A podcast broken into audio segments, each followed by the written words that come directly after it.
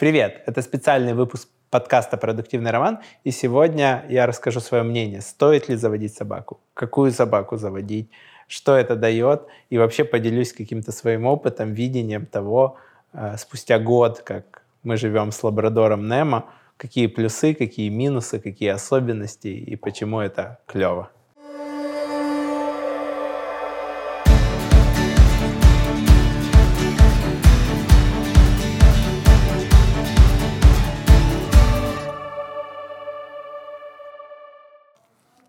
Первое, о чем я думал, это по поводу выбора породы собаки. То есть у собаки есть свои породные качества и свойства, э, которые реально важны. Первая штука – это определить, ты будешь брать породную собаку или беспородную. Я для себя не рассматривал беспородную собаку. Почему? Да, конечно, с точки зрения там, благотворительности это классно взять собаку из приюта. Люди, которые это делают, большие молодцы. Но для меня это была первая собака, и я не настолько опытный. Во-вторых, каждый раз, когда ты берешь собаку из приюта, ты берешь собаку с неким прошлым опытом, который не зависит от тебя с некими, возможно, там, тревогой, плохими привычками, какими-то вещами, которые потом очень сложно будет корректировать или переучивать. Поэтому я выбрал для себя, там, и мы обсудили это с женой, что мы берем собаку породную, и дальше мы стали выбирать, какую породу мы хотим. Честно, для меня большая часть мелких собак не, не так интересна. Я считаю, что собака должна там весить 20-30 килограмм или больше быть достаточно крупной, ну вот такая собака, да. В числе прочего мы рассматривали лабрадора. Почему мы выбрали лабрадора? Мне не нужна была собака, которая бы выполняла какие-то охранные функции. Мне не нужна была декоративная собака, которую выводили чисто как некую декорацию носить в сумочке, и которая чаще всего там плохо поддается дрессировке, имеет проблемы с генетикой. Я не рассматривал собак брахиоцефалов, это собаки там с приплюснутым носом, с короткой мордочкой, потому что у них очень много проблем потом с дыханием, сердечно-сосудистой системой. Я хотел собаку-компаньона, которая будет спокойно гулять со мной и с женой, которая будет э, спокойно путешествовать с нами, сопровождать нас, ездить с нами в офис, которые не будут бояться дети во дворе, мамы во дворе, которые будут там любить охранники бизнес-центра, и которая не будет вызывать у людей некого там страха, тревоги, а будет собакой, с которой хочется там познакомиться, поиграть, ее почухать. И в этом плане лабрадоры очень классные. Это порода, которая легко знакомится с другими собаками, легко знакомится с другими людьми. Как охотничья порода, они должны уметь вписаться в новую стаю и потом из нее выписаться, что называется. То есть они должны уметь легко подружиться с новыми собаками, которых они никогда раньше не видели. Да, у этой породы есть минусы. У Немо, например, легко возбудимая психика. Ему интересно когда кто-то приходит в гости, ему интересно, когда кто-то на него обращает внимание. Это, в принципе, собака, которая считает, что все, кто приходит в гости, приходят играть с ним. Если кто-то звонит в дверь, любой курьер пришел специально вот к нему. Поэтому тут есть такие минусы, как бы, что он легко вовлекается, легко возбуждается, э, но это такая добродушная возбудимость, как бы просто потому, что он хочет знакомиться или играть. Вот даже сейчас пошел к ребятам из команды э, монтажа, продакшена, чтобы поиграть с ними своей любимой игрушкой, потому что на него обратили внимание. А, дрыщтерьеры. Дрыщтерьеров я не рассматривал, потому что, ну, во-первых, дрыщтерьер может неудачно прыгнуть с дивана и сломать лапу. Для ветеринара это, конечно, вечный клиент-пациент, который там которому потом поставят какую-то титановую пластину. Но с точки зрения там, того, что это слишком хрупкая собака и слишком часто там тревожная, что она на все гавкает, потому что она боится, она маленькая, я, если, если честно, не рассматривал. Современные потребители требуют современных инструментов коммуникации. Они все чаще держат в руках мобильный телефон, в очереди, в лифте, за завтраком и даже на совещаниях. Наши маркетинговые сообщения они тоже читают с телефона, не только в почте. Поэтому сервисы email-маркетинга тоже эволюционируют, чтобы быть там, где их потребитель. Хочу посоветовать тебе сервис маркетинга автоматизации SendPulse, который позволяет работать с потребителем во множестве каналов. Email, SMS, push, чат-боты в соцсетях и мессенджерах. Ребята постоянно улучшают функционал, чтобы ты мог получить максимум от своей базы клиентов. Регистрируйся в SendPulse по ссылке в описании к выпуску и сделай свой маркетинг по-настоящему многоканальным. Будь там, где твой потребитель. А мы продолжаем. Еще что, что классно в лабрадорах, они достаточно позитивные такие и, и вечные дети. То есть если ты там разбудишь Немо среди ночи, там в 3 часа ночи, там тебя беспокоит, как он, там, не знаю, что-то делает, поехали в клинику, там, например, облизывается. Он поедет с тобой, потому что просто, ну, там, ты собрался, едем в клинику. Ну, хорошо, едем в клинику. Там, типа, они, как некоторые собаки, я знаю, там, выходят на улицу, там, снег, дождь, они такие, да не, я пойду домой, не хочу гулять. То вот Немо, он там типичная собака-компаньон. Но надо сказать, что нам очень сильно повезло с выбором Немо, потому что я уже насмотрелся истории, когда люди выбирают, там, не разбираясь в заводчиках, не разбираясь в темпераменте собак, и в итоге потом сильно мучаются. Во-первых, у собак есть разные темпераменты. Есть собаки очень спокойного, флегматичного темперамента, есть нейтрального темперамента, есть более активного. Вот Немо — это собака нейтрального темперамента, то есть если я с ней играю, он со мной играет, если я с ним не играю, там, а я вот рассказываю сейчас про то, как мы завели собаку, он лежит рядом. При этом мы, когда подбирали собаку, у меня была задача найти человека, который поможет мне выбрать собаку, но при этом у него не будет конфликта интересов, потому что любой заводчик, какой бы он хороший человек не был, у него есть последняя, например, собака там в приплоде, ее все равно надо продавать, потому что там собака каждый месяц ест, надо тратиться на корм, на прививки и так далее. И для того, чтобы развязать этот там заложенный топор войны, я нашел девочку, которая раньше разводила лабрадоров, и попросил ее быть моим консультантом, моим помощником, который поможет мне выбрать собаку. Мы приехали, она показала своих лабрадоров, показала их достижения. У нее лабрадоры получали даже там призы в дисциплинах, типа там agility, obedience и так далее. Я сейчас точно не вспомню, в каких конкретно, но, в общем, она достаточно классно надрессировала даже такую легковозбудимую собаку с легковозбудимой там, нервной системой. И показала своих двух лабрадоров, один из которых был вот такой нейтрального темперамента, второй активного. Так вот, активного он был сильно постарше – и должен был бы быть уже спокойным, но он побежал куда-то в кусты, принес такой огромный кусок бруса, притащил в зубах, начал его грызть. В то время как собака нейтрального темперамента, ты с ней играешь, она играет, ты там разговариваешь с другим человеком, она села и сидит, ждет рядом. И мы, кстати, когда приезжали, выбирали собаку к заводчику, вынесли, показали Немо, он улегся на стол, у него была фаза там, адаптации, когда он там боялся, потому что он был щенок, его положили где-то вокруг люди, а потом он адаптировался, начал бегать, ходить, играться и так далее. И мы попросили для сравнения вынести просто другого щенка, да, можно там всех посмотреть. И вынесли щенка с более активным темпераментом, который просто сразу, у него не было фазы адаптации, он сразу полез исследовать пространство, он сразу полез в кусты, и я понял, что ну, вот тот щенок нам подходит меньше. У меня нет уже столько энергии, чтобы каждые там пять минут вот играть с собакой и так далее. То есть мне нужна собака более нейтрального темперамента. Вот. Подсознательно, да? Или сознательно хочешь в меня попасть? Еще из плюсов лабрадоров, что если у них правильные, хорошие породные свойства, то у них нету базовой агрессии. Э, то есть, да, если там надо будет защищать себя или хозяина, скорее всего, там лабрадор сможет ответить. Но базовой агрессии как таковой у лабрадоров нету. И лабрадоров, которые проявляют так или иначе э, агрессию, их просто потом дальше не допускают до разведения, если заводчик правильный.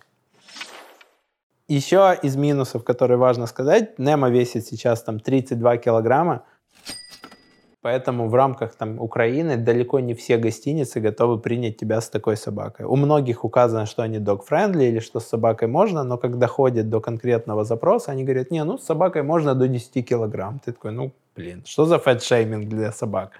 Вот. Есть хорошая сеть э, гостиниц Reikartz, которые принимают с собакой по всей Украине. Они берут всего лишь там 50% от цены проживания за первые сутки, и это, по сути, как страховка. Мы с Немо уже путешествовали в Рейкардсе по, в разных местах. Э, конечно, если собака весит меньше 10 килограмм, то ты можешь ее взять без проблем в самолет с меньшим количеством проблем. То есть такую крупную собаку или надо сдавать в багаж, или оформлять ей статус собаки эмоциональной поддержки и летать в США, или оформлять ей статус собаки поводыря, и тогда она уже будет проходить как служебная собака. Ну, в общем, с этим есть реально определенные сложности, что чем больше у тебя собака, тем более ты ограничен по путешествиям. Но в остальном э, это очень классный опыт. Ты когда там приходишь домой, собака всегда тебе радуется. Ты независимо от погоды, независимо от времени года, должен выходить два раза в день на прогулку и уделять там собаке от 45 минут до часа на прогулку. Первое время, конечно, чаще, чем два раза в день. То есть э, сейчас это два раза в день, там, спустя 12 часов, например, там, 7 утра и 7 вечера. И это там как-то тебя дисциплинирует. То есть ты должен проснуться там в 6.45, и ты должен приехать с работы, чтобы всем уже вывести собаку, потому что собака больше там 12 часов терпеть там не будет.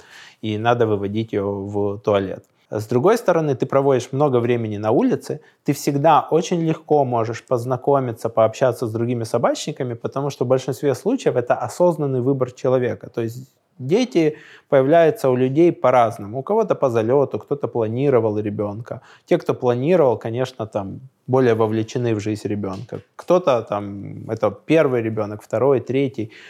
Безусловно, все любят своих детей, но у вас с собачниками больше именно общего опыта, потому что вас объединяет то, что вы каждый день выходите на улицу, независимо от погоды, гуляете с этой собакой, это ваш выбор. Ну, кроме тех случаев, когда собаку купили ребенку, а вынужден гулять там типа папа, это, конечно, там плохо. Нельзя покупать собаку кому-то на подарок, нельзя покупать ребенку. Это, у собаки должен быть тот хозяин, который действительно будет рад, согласен гулять с ней по два раза в день в течение всей ее жизни.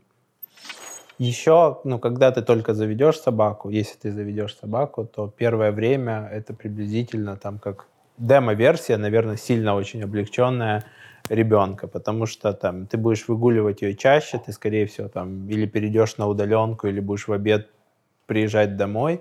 Первое время собака будет требовать сильно много внимания. Я лично не высыпался, но это время проходит, и забываешь, как это было тяжело, и у тебя остается вот это вот чистое счастье. Поэтому не могу сказать, что там, если бы там, я сейчас знал, как это сложно, то я бы не завел собаку. Безусловно, я бы все равно завел собаку, э, и это клево. Что касается путешествий, то можно путешествовать с собакой на машине. Безопаснее это делать, если поставить в багажник клетку и собаку держать в клетке во время путешествия. Если это на недалекие расстояния, то можно на заднее сиденье поставить автогамак. И в какой-то момент мы купили еще на, на крышу дополнительный багажник, чтобы туда складывать вещи, а в багажник основной ставить клетку собаки для путешествия на дальнее расстояние. Мы сейчас рассматриваем вариант еще путешествовать с собакой в Турцию на машине на пароме. Это тоже вариант на машине в Европу. Самолет я сейчас не рассматриваю, потому что там emotional support animal в рамках Украины не действует. Это полеты только там в США и по США. Э, Собака-поводырь тоже этот вопрос надо исследовать, а сдавать собаку в клетке в багаж, мне кажется, слишком большим стрессом, который там, если есть возможность избежать, то лучше избежать. Если мы хотим полететь куда-то, то мы оставляем собаку на передержку, мы оставляем ее своему кинологу. Немо его знает, рад всегда видеть. Ярик, привет. Это совмещено вместе с некой там дрессировкой или поддержанием уровня. И для собаки это там минимальный стресс, потому что она уже знакома с тем человеком, который ее оставляет у себя, пока мы куда-то улетаем. Если говорить про услуги кинологов, то в целом я бы сказал, что Групповое занятие, по-моему, стоит около там, 10 долларов. И личное персональное занятие в зависимости там, от кинолога, от его загрузки, стоит где-то там 20-30 долларов за занятие. Я выписывал практически каждую неделю кинолога на персональное занятие там, по пятницам утром. Он приезжал к нам под дом, и мы занимались с Немо очень целенаправленно, очень сконцентрированно. Если мы говорим про передержку, то это тоже где-то там от 10 долларов в сутки. Ну, как договоритесь. То есть, в принципе, это достаточно там посильно. И многие люди не дрессируют собаку даже с доступностью групповых тренировок или дрессируют крайне медленно и, и не всегда корректно. Ну, например, я там видел, когда там собака тревожная, она видит Немо, начинает гавкать на Немо, а хозяйка вместо того, чтобы собаку переключить, отвлечь, начинает ее там подталкивать в сторону к Немо или даже гладить. Хотя это кардинальная ошибка, да, то есть когда собака делает неправильное поведение, гладить ее за это, это значит, чтобы она думала, что она делает все правильно. И вообще с собакой постоянно ты работаешь над тем, чтобы держать некие границы и постоянно показывать, что такое хорошо, а что такое плохо. Ну, то есть нету полутонов у большинства собак. То есть они понимают, что на диван либо можно, либо нельзя. И если в принципе можно, то значит можно практически всегда. Поэтому я постоянно с собакой нахожусь в диалоге, я постоянно говорю ему «хорошо», «да», «молодец», «браво», когда он делает что-то правильно, когда он делает что-то неправильно, то, естественно, он получает там маркер нет, он получает некую коррекцию, это там могут быть там подергивания поводка, это могут быть некие дискомфортные создания условий, чтобы собака понимала, что она должна слушаться и выполнять команды. Если э, я даю команды, то я и снимаю с этой команды. То есть, например, если я даю команду там сидеть или лежать, то потом нужно отпустить собаку с этой команды, сказав гуляй. Иначе либо собака сама решит, когда ей там нужно будет закончить эту команду, либо тебе придется постоянно эту команду повторять. То есть ты будешь говорить сидеть, сидеть, сидеть, сидеть. То есть это неправильно. Вообще, ну как бы дрессировка достаточно доступна, в нее можно вникнуть. Есть куча YouTube-блогов по теме. Многие смотрят, например, Антуана Наджаряна. Пока у меня не появилась собака, я тоже его смотрел. Он классный популяризатор, но когда у тебя появляется собака, ты понимаешь, что все несколько сложнее. И все на камеру выглядит очень классно, как у Антуана все получается, но с твоей собакой есть больше полутонов, есть больше понимания, как, как сделать то, чтобы там, ты был интересен собаке, как переключить ее внимание, как подкрепить одно поведение, как заменить, например, там, пищевую мотивацию игровой мотивацией. И в рамках таких наглядных видео, как у Антуана, э, большая часть этих моментов их не рассказывают, а вот их рассказывают уже кинологи, которые занимаются более там, э, массово и не так популяризируют кинологию, а рассказывают, как оно есть, сложнее и дольше. Есть хорошая книга по теме «Не рычите на собаку», я ее читал, ну и самое главное – это регулярность. То есть надо действительно на каждой прогулке давать собаке команды, следить, чтобы она их выполняла, следить, чтобы качество исполнения не ухудшалось. Я там пока еще до сих пор, там, наверное, полтора года, я не могу себе позволить просто идти там в наушниках слушать подкаст. Я постоянно даю ему команду, контролирую, что он делает, корректирую его, говорю там да, нет, хорошо, плохо. Потому что пока собака не выработала там безусловные рефлексы, пока она растет, это самое правильное время для того, чтобы научить ее себя вести, чтобы она там не мешала окружающим, не пугала окружающих, чтобы она вела себя так, как ты хочешь, чтобы она себя вела. Как бы можно сказать, что собака это некая... Немо, сидеть, лежать, хорошо. Можно сказать, что собака это некая демоверсия ребенка, но меня, наверное, захейтят мамы и папы. И мне кажется, что ребенок это что-то более сложное и многогранное. И мне кажется, что есть очень большая разница между любовью к ребенку и, и любовью к собаке. Я недавно обсуждал с коллегой, которая хочет строить полностью там бесконфликтную дрессировку, чтобы собака ее слушалась, но при этом не все получается. Так вот, мне кажется, что ребенка правильно любить всегда и не наказывать ребенка любовью. Ну, то есть ты его должен любить независимо от того, как он себя ведет. Да, ты можешь его там воспитывать, но все равно ты перманентно его любишь. Если же говорим мы про собаку, то да, ты ее тоже перманентно любишь, но ты транслируешь любовь, когда она правильно себя ведет. И в этом, мне кажется, основная разница между сейчас, мне так кажется, между собакой и ребенком. Я люблю Немо, но вот, но я буду ему показывать, что я его люблю, буду с ним играть, когда он будет слушаться. Если он не будет слушаться, я буду с ним более суровым потому что это большая собака, она не всегда контролирует там свои габариты, свой вес, она может испугать окружающим. Когда там люди говорят, моя собака не кусается, я никогда так не говорю. То есть моя собака не агрессивна. Это только то, за что я могу отвечать. У нее нет базовой агрессии. Но любая собака может укусить, у любой собаки может там случиться какая-то там психологическая проблема, она может научиться драться с другими собаками, и я как хозяин за это ответственен. Поэтому я постоянно задаю эти границы, я постоянно требую от собаки исполнения команд и считаю, что собака не ребенок. Ее нельзя там типа просто вот держать как ребенка э, в плане, что ему все можно, что вот он такой маленький император, просто он перерастет. Нет, собаке ты задаешь границы, ты доминируешь над ней, ты требуешь исполнения команд. Если это что-то там, не знаю, больше, чем 10-15 килограмм или там, э, не знаю, там зубами, как у французского бульдожка. Если это там условный дрыщ-терьер, который никому ничего плохого не может сделать и сам боится и всего, то окей, да, ты можешь там его... И некоторые люди даже не выгуливают их, там, они ходят в туалет дома на какой-то там столбик.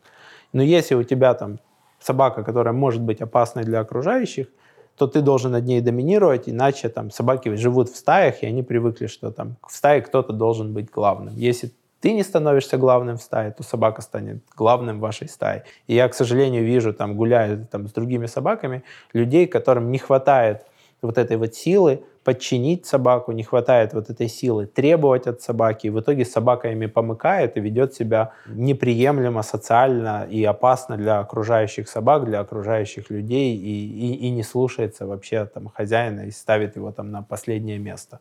И вот это, наверное, там главная разница, потому что люди очень любят собак, и я сам люблю Немо, и они, соответственно, отождествляют собаку с неким там ребенком. Многие владельцы собак называют себя там папа, мама и так далее. Но собака не ребенок. Ну, я выбирал Немо, да, он похож на меня, потому что я не люблю агрессию. Я достаточно открыт к общению с новыми людьми, к новым знакомствам и достаточно там позитивен всегда. И спустя годы собака все равно подстраивается под хозяина. То, что я вижу, что, ну, как бы, если мы не берем какие-то крайности, когда очень там флегматичный хозяин взял очень активного там бельгийскую овчарку, да, там они не, ну, им тяжело будет сойтись.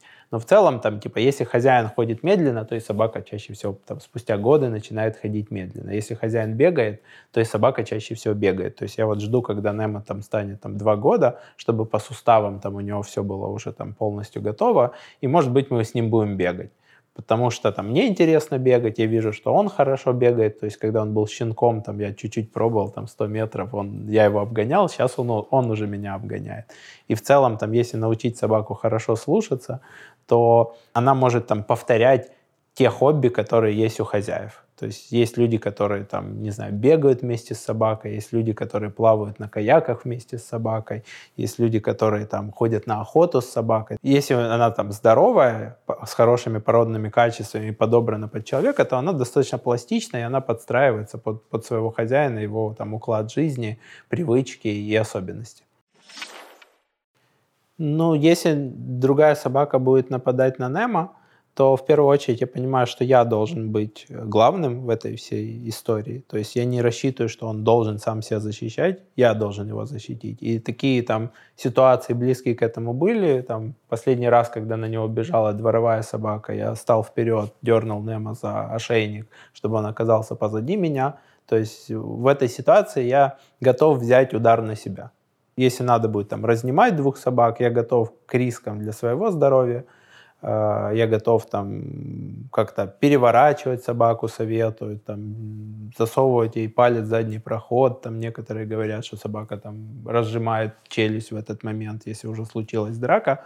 Вот, я готов там типа выступать вперед, но не, не рисковать Немо, потому что я его брал как, как неагрессивную собаку, и я его должен защищать, а не он меня. Ну и плюс лучше, конечно, там не допускать такого. Потом, когда ты регулярно гуляешь с собаками, то ты понимаешь, какая собака идет с позитивным настроем, какая нет, ты начинаешь там тренировать свою нейронку, видеть, когда у собаки там вздыбилась холка, какой у нее хвост, как она подходит. И, по сути, там есть какие-то тоже там секреты, там условно, если ты хочешь, чтобы другая собака, там, которая агрессивна, там, тебя игнорировала, ты можешь повернуться к ней боком. У тебя, во-первых, там на тебя сложнее напасть боком, собаки привыкли там прыгать, там на шею кусать там, или сзади, боком у тебя другой как бы силуэт, а во-вторых, ты показываешь, что ты мне не интересно. Ну, то есть мне не интересно, я иду там своей дорогой. Плюс там у меня с собой регулярно есть там, например, металлическая цепочка, которую я могу там взять в руку, могу швырнуть в другую там дворовую собаку, которая там ничейная просто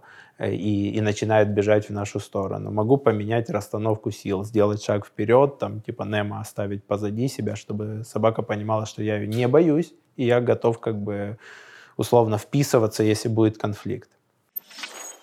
Ну, вообще, в моем случае собака — это эмоциональная просто радость регулярная. Каждый день, когда ты приходишь домой, он тебя встречает, виляет хвостом, радуется.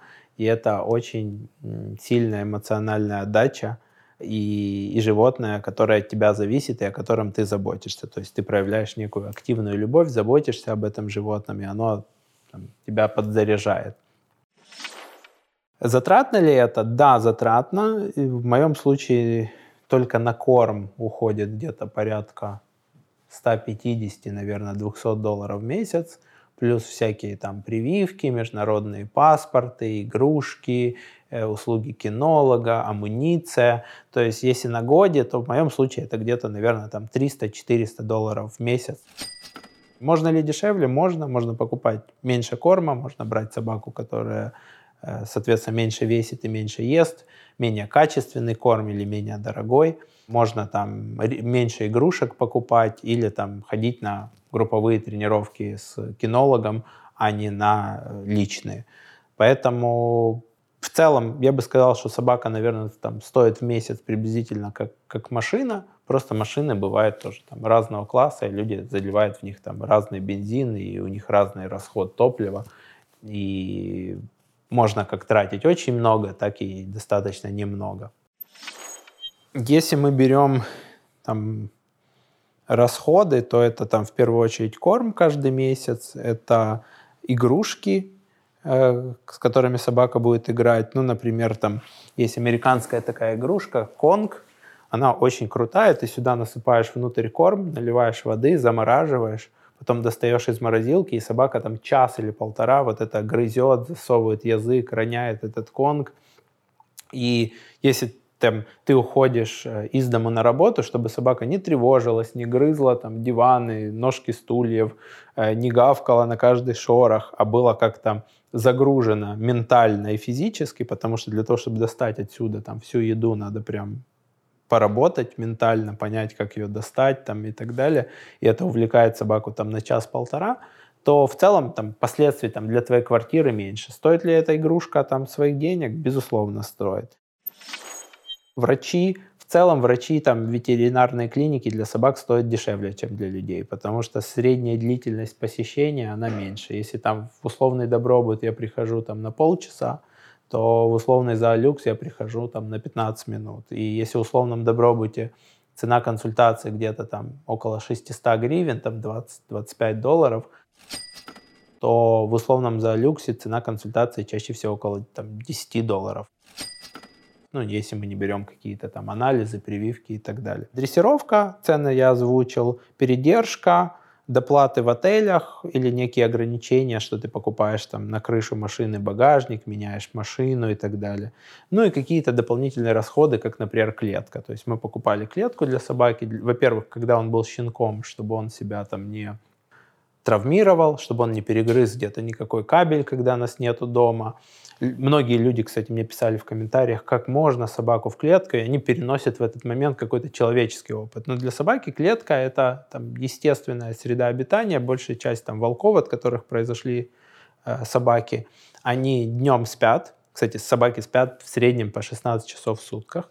А они днем спят в прохладе, и вот Немо, если у него есть выбор где-то там улечься, когда он хочет себя чувствовать в безопасности, чтобы сверху была какая-то типа крыша, стол или еще что-то, он выберет такое место. То есть мы использовали клетку для его безопасности, когда мы уходили раньше, мы используем ее для того, чтобы в гостиницах сказать, что хорошо, когда-то мы уходим из номера, и собака остается в номере, она будет в клетке, и там может зайти уборщица, убрать и не волноваться. Вот, и ее можно использовать в перелетах. Э, стандарты клеток, они такие, что собака должна там иметь возможность стать в полный рост и развернуться. В нашем случае это там ширина 100 сантиметров, глубина, мне кажется, сантиметров 60, наверное. Э, хотя многие там обычные собачники, они против концепции клетки, в то же время как любой кинолог, любой человек, который профессионально занимается собакой, говорит, что в этом нет ничего страшного. Вопрос в том, что ты должен давать собаке достаточно социализации, ты должен не держать ее в клетке как наказание, и, естественно, там, ты не можешь посадить в вольер такую породу, как лабрадор, потому что это очень социальная собака. Если еще добавлять про, про ветеринарию, то с собакой сложнее, потому что, во-первых, она может что-то не то съесть, во-вторых, может быть какая-то аллергия, в-третьих, может там, не знаю, начать облизываться. В общем, ты постоянно должен следить за какими-то там явными, неявными симптомами, и в случае чего приезжать к ветеринару, сдавать анализы, а вы же знаете этот анекдот там про, про то, как ветеринар приходит к обычному доктору, тот говорит, что у вас болит? Тот говорит, а что, вот так вот можно было, да, там, типа, спрашивать? Я, я бы так, конечно, лечил бы, если бы мне могли ответить, что у меня болит. Так вот, собака не может ответить, что у нее болит, Поэтому это какие-то УЗИ, это какие-то осмотры, это консультации с врачом, это проверка лечения, там, и спустя там, 3 дня, 7 дней повторное посещение, отслеживание динамики. Вот. И, ну, с этим чуть-чуть сложнее, потому что там ребенок вырастает и потом может объяснить, где, где у него болит. Собака там никогда не может объяснить, где и что у нее болит, что ее беспокоит, ну, не считая еще того, что там может что-то подобрать на улице, может развиться аллергия на корм или там на какую-то конкретную еду. Немо любит лежать в распор между мной и Олей, касаясь и меня, и Оли. Но как хозяина он признает меня, потому что в первую очередь как бы я его дрессирую, я от него требую. И... Но у собак любовь так устроена, что Немо любит и кинолога. То есть Немо любит кинолога, который с ним достаточно строг. Просто потому что с кинологом у него очень понятные правила игры. Он знает, что если он делает что-то хорошо или кинолог сказал там да, то Немо молодец. Если кинолог сказал нет, то Немо надо перестать делать то, что он делает. И вот эта вот бинарность и понятность э, приводит к тому, что он любит кинолога, который может там, быть с ним достаточно строгий и много от него требовать. У лабрадора есть ревность. Э, он подходит к другим хозяевам, готов с ними играть, готов, чтобы они его там гладили, готов с ними знакомиться. Но если я начинаю гладить другую собаку, то он там подбегает и ревнует, и пытается рычать там что-то. Ну, ему не нравится прям, когда я глажу другую собаку. Хотя он, конечно, к другим людям может подходить и играться с ними. Ну, пока я не видел там ревности, что я там, не знаю, разговариваю с человеком, он пытается как-то там перехватить мое, мое внимание. Да, он как бы требует внимания, он там может уложить на меня там морду, прийти там попытаться понадеяться, что я ему дам что-то со стола. Я никогда не даю, но это не мешает ему надеяться. Но я не видел, чтобы он ревновал к людям. Хотя говорят, что бывает, там домашние животные ревнуют к детям, и там есть прям целые правила о том, что ребенка надо внести в квартиру перед собакой, чтобы собака поняла что, там, иерархию, что вначале там хозяин, потом хозяйка, потом ребенок, а потом она. То есть есть вот такие правила, но я пока с ними не сталкивался. Ну, у него, у Немо есть, безусловно, некая личность, настроение. То есть я могу понять, что он там на позитивном настроении, или когда там, как, как сегодня в Киеве идет дождь, и, и он там, не знаю, более флегматичен, меньше хочет там бегать, а, а хочет где-то лежать и спать. Обижается ли он? Не знаю. Ну, скорее там, как бы он, он, он может расстроиться, если на него, его наругать и, или, или, например, если его не зеркалить, то есть если перестать на него обращать внимание, как шаг коррекции, да, там, типа, ты что-то сделал, я на тебя не обращаю внимания, я там не зеркалю тебя, я не играю с тобой, то потом, как бы, я там даю ему серию команд, за которые говорю, все, молодец, да, там, иди сюда, будем играть, и, конечно, видно, что он радуется, и что ему там не хватало этого. Ну, и он постоянно пройдет за тобой по квартире, в туалет за тобой пытается зайти, там ты лег спать, он хочет улечься рядом возле быльца кровати, залезть на одеяло, если ты разрешаешь улечься между вами, потом ему стало жарко, уйти к себе на лежак. В общем, конкретно лабрадор очень социальная порода, которая достаточно ориентирована и на людей, и на других собак, и хочет с ними проводить много времени, и вот, вот, вот так, как сейчас, в том числе там прижимаясь, касаясь, чувствуя это все. К вопросу об интеллекте собак, я не думаю, что есть тупые собаки или умные. Я думаю, что есть хозяева, которые собаками занимаются и дрессируют их, и есть хозяева, которые там забивают на это. И большинство собак, которые даже там плохо дрессированы, я вообще не кинолог, но я как-то понял какую-то там частично базу дрессировки, то я там, если хозяин не против, я говорю, можно там поводок. Я начинаю корректировать собаку, и большинство собак очень быстро переключаются, они очень пластичны. Если они понимают, что ты от них требуешь, что ты достаточно строго требуешь, э, и даешь им там однозначные сигналы, то они слушаются. Тут вопрос к хозяевам. То есть я, я бы не сказал, что есть породы, которые более умные, менее умные. Есть породы, которые лучше выполняют свои функции. То есть Немо, например, там он подносящая собака. Он не должен бояться выстрелов, он должен легко вписываться в новую стаю, он должен быть достаточно позитивным, чтобы побежать куда-то в камыши, в воду, найти упавшую птицу и принести ее хозяину, и не потерять при этом настроение. Есть собаки, там, как Малино, а это взведенный курок, они используются там в охране, они очень умные в этой функции, они могут защищать, но они требуют прям очень сильных навыков от э, хозяина, и это далеко не первая собака. Есть собаки, которые там декоративные. Вот про них я бы не сказал, что они настолько там возможно, умные, но чаще всего от них просто не требуют этого ума. То есть их не дрессируют и их не воспринимают как там собака, которая должна уметь там десяток команд, слушаться и так далее. Какашки многие собаки могут есть. Это не про ум, это про ферменты, которые они пытаются добыть из какашек.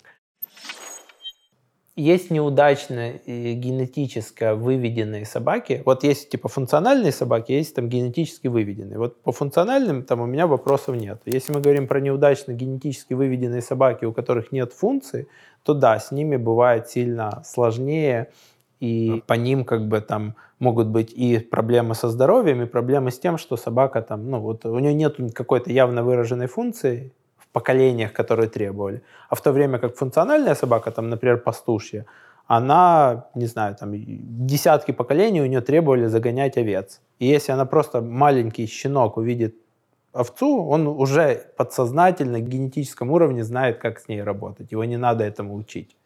Вот в этом плане, да, некий там ум разный есть. В общем, если резюмировать, если ты для себя хочешь, не для ребенка, не для жены, для себя собаку, то обязательно заводи. Это очень классный опыт. Он дисциплинирует тебя, потому что тебе придется вставать там в 7 утра, в 7 вечера, выгуливать собаку независимо ни от чего. Построить так свой график, что ты должен быть в 7 вечера дома, тоже независимо ни от чего. Либо там если ты хочешь поехать в гости, выгулять собаку перед этим, выгулять по, по приезду из гостей. Я для себя открыл еще какие-то там параллели между дрессировкой собак и, например, там менеджментом, потому что по сути, и там, и там ты должен создать какую-то систему координат, в которой есть хорошо, есть плохо. За хорошо ты должен там давать позитивное подкрепление, за плохо давать негативное подкрепление. И должен быть достаточно последовательным в этом. Потому что там, что человек, что собака должны понимать некие правила игры, что надо делать, что не надо делать, и что это всегда стабильно. И тогда всем, всем от этого проще.